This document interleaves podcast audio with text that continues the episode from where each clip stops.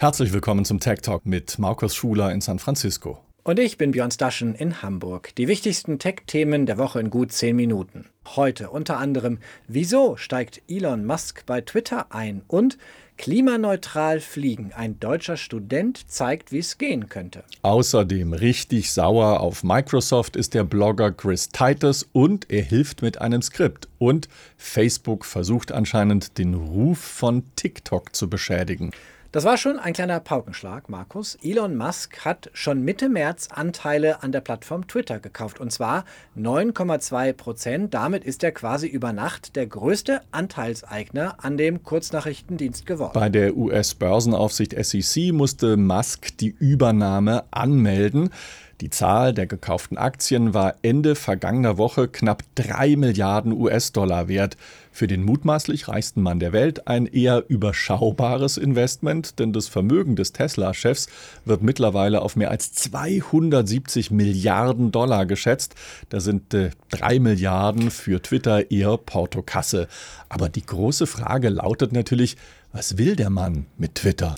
Die Form der Anmeldung bei der SEC spricht nach Einschätzung des Finanzdienstes Bloomberg eher für ein passives, ein langfristiges Investment heißt, Musk strebe offenbar nicht an, die Kontrolle bei Twitter zu übernehmen, aber das, was Musk auf Twitter selbst veröffentlicht, spricht Markus eine ganz andere Sprache. Nach einer Umfrage unter Twitter-Nutzern schrieb er Ende März, Twitter dient de facto als öffentlicher Marktplatz und weil Twitter die Grundsätze der Redefreiheit nicht einhalte, gefährde dies grundlegend die Demokratie. Zitat Musk Ende. Das könnte also durchaus unangenehm werden für den neuen Twitter-Chef Parag Agrawal, der seit äh, November Twitter-Gründer Jeff Dorsey beerbt hat. Agrawal hat versprochen, Twitters Verantwortung ernster zu nehmen, aber auch Neuerungen schneller einzuführen und die Nutzerschaft des Kurznachrichtendienstes auszubauen. Nun hat er in Anteilseigner Elon Musk jemanden, der ihn dabei sicherlich nicht aus den Augen lassen wird und ihm in den Auf Aufsichtsratssitzungen, in den Board-Meetings ganz schön auf die Finger klopfen könnte. Themenwechsel, Björn. Wie fliegen wir in Zukunft? Fliegen wir überhaupt in Zukunft angesichts steigender Treibstoffkosten und Klimaschäden? Flugzeuge, Markus, haben sich seit den frühen 1900er Jahren und den Wright-Brüdern nur in Trippelschritten weiterentwickelt. Nun aber könnte uns ein Designsprung bevorstehen. Und verantwortlich dafür ist, hört, hört, ein deutscher Student. Genau, Björn. Der angehende Luftfahrtingenieur Justus Benat hatte während eines Praktikums bei Airbus eine wirklich richtig gute Idee. Warum sollten Flugzeuge einen Rumpf und zwei Flügel haben, so wie wir das im Augenblick kennen? Er entwarf den V-Flügler zusammen mit der Technischen Universität Delft, mit Airbus, der KLM und der TU Braunschweig. Vor zehn Jahren hatte Justus seine Idee. Seitdem hat er viele Mitspieler davon überzeugen können. Mittlerweile arbeitet er als Chefingenieur für das Projekt an der TU Delft. Sein Hauptargument, der Wie-Flügler, könnte bis zu 20 Prozent Treibstoff sparen. Das ist schon, äh, das ist schon toll, besonders weil es jetzt in der Luftfahrt nicht immer so äh, gibt es eigentlich inkrementelle Veränderungen. Also man äh, optimiert dort äh, bei ein, zwei Prozent. Äh, dann gibt es natürlich immer wieder gute Ansätze, aber so eine äh, ganz neue Konfiguration, das ist schon was, was jetzt nicht so oft passiert. Äh, deswegen ist das sehr schön. Ähm, man muss aber dennoch äh, jetzt auf den verschiedensten Bereichen schauen, ob sich die äh, Vorteile, die wir erwarten, dann auch wirklich so am Ende zeigen, wenn wir jetzt in die detaillierteren äh, Berechnungen einsteigen. Sogar erste Modelle, Björn, sind schon in die Luft gegangen. Sie flogen, so berichtet es Benat, stabiler als herkömmliche Flugzeuge.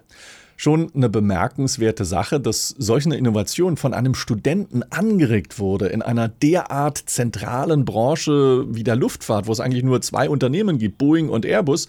Das Ziel ist klar, am Ende soll die Möglichkeit stehen, klimaneutral zu fliegen? Es ist wichtig, äh, Treibstoff zu sparen und äh, effiziente Flugzeuge äh, zu bauen.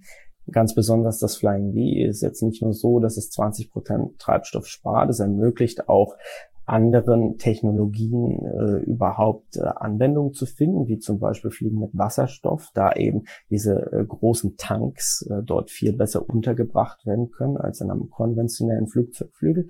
Also zu, im Zusammenspiel, denke ich, können diese Innovationen schon klimaneutrales Fliegen ermöglichen. Ein Leben für ein Projekt. Justus Behnert, der seit zehn Jahren dran ist an seinem Flying V. Gerade ist er 30 Jahre alt geworden. Er rechnet damit, dass das erste Flugzeug in voller Größe vielleicht in 10 bis 15 Jahren abheben könnte in die Luft, Markus, geht auch jemand anderes bei unserem nächsten Thema. Ja, denn äh, wenn sich einer so richtig über die Update-Politik von Microsoft für sein Windows-Betriebssystem aufregen kann, dann ist es nur einer, nämlich der Vlogger Chris Titus. Besonders nervt den Texaner, dass Microsoft seinen Internetbrowser Edge tief mit Windows mittlerweile verbunden hat. Titus hat deshalb ein Skript geschrieben, mit dem sich die seiner Meinung nach wichtigsten Unzulänglichkeiten abstellen lassen. Titel Windows ausmisten. Was kann das Skript? Du hast es, Markus? Ja, es verhindert zum Beispiel, dass das Betriebssystem Ortsangaben an Microsoft im Hintergrund übermittelt, also Stichwort Spionage.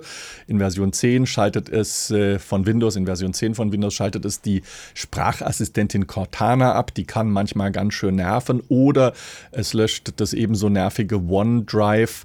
Das ist ein Programm zur Speicherung von Dateien in der Cloud von Microsoft. OneDrive erinnert Windows-Nutzende fortwährend nämlich daran, doch ihre Dokumente bitte schön in die Cloud Cloud des Softwarekonzerns hochzuladen. Am meisten aber ärgert es Titus, dass es Microsoft wohl geschafft hat, seinen Edge-Browser so tief ins Windows-Betriebssystem einzubauen, dass selbst ein Löschen per Skriptbefehl nicht mehr möglich ist.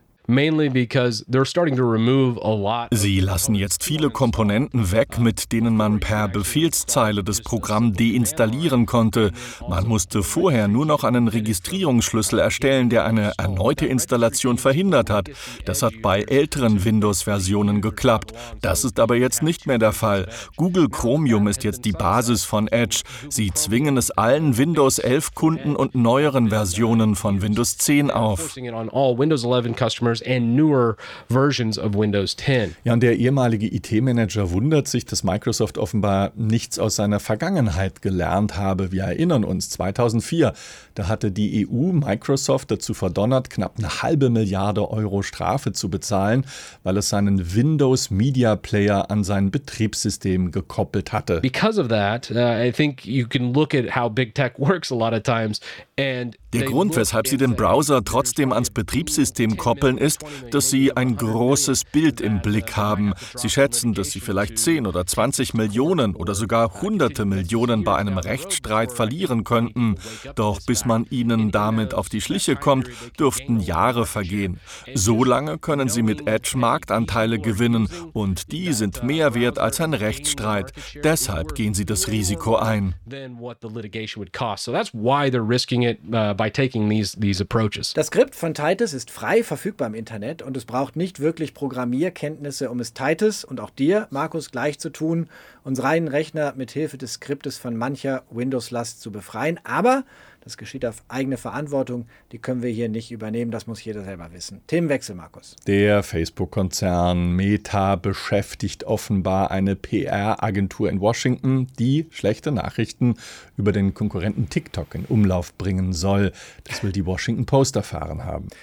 Die Kampagne umfasse, so schreibt es die Washington Post, die Veröffentlichung von Meinungsbeiträgen und Leserbriefen auf großen regionalen Nachrichtenseiten, die Verbreitung dubioser Geschichten über angebliche TikTok-Trends, die in Wirklichkeit auf Facebook entstanden sind und die Anwerbung von politischen Reportern und Lokalpolitikern, die dabei helfen sollen, den größten Konkurrenten von Facebook zu Fall zu bringen. Facebook steht besonders unter Druck, junge Nutzerinnen und Nutzer für sich zu gewinnen. Die finden offenbar TikTok deutlich cooler als Facebook oder Instagram. Relevant an der Geschichte ist aber auch, welche Agentur da beauftragt wurde. Targeted Victory ist wohl eine der größten Beratungsfirmen, die auch und vor allem für die Republikanische Partei von Donald Trump arbeitet. Ziel der Kampagne gegen TikTok soll laut Washington Post sein, die App des in Peking ansässigen Unternehmens ByteDance als Gefahr für amerikanische Kinder und die Gesellschaft darzustellen. Die Washington Post berichtet, dass ihr viele interne E-Mails von Targeted Victory vorliegen. So soll Targeted Victory seine Partner aufgefordert haben, lokale Medien mit Geschichten zu versorgen, die TikTok mit gefährlichen Teenager-Trends in Verbindung bringen. Ja, und Metasprecher Andy Stone hat indes die Kampagne verteidigt. Er sagt, Zitat, wir sind der Meinung, dass alle Plattformen, auch TikTok, einer Prüfung unterzogen werden sollten, die ihrem wachsenden Erfolg entspricht. Mark Zuckerberg unternimmt offenbar alles, um einen Konkurrenten also auszuschalten. TikTok ist zurzeit der vermutlich schärfste Konkurrent, weil es eben eine hohe Relevanz hat und vor allem junge Menschen erreicht. Themenwechsel, Björn. Schauen wir noch zum Schluss auf ein paar spektakuläre Bilder aus dem neuen Tesla-Werk in Grünheide in Brandenburg, die Tesla selbst veröffentlicht hat. Man mag äh, von Tesla, vom Werk in Grünheide, halten, was man will. Viele sehen das äh, Riesenautomobilwerk unter anderem aus Umweltschutzgründen sehr kritisch.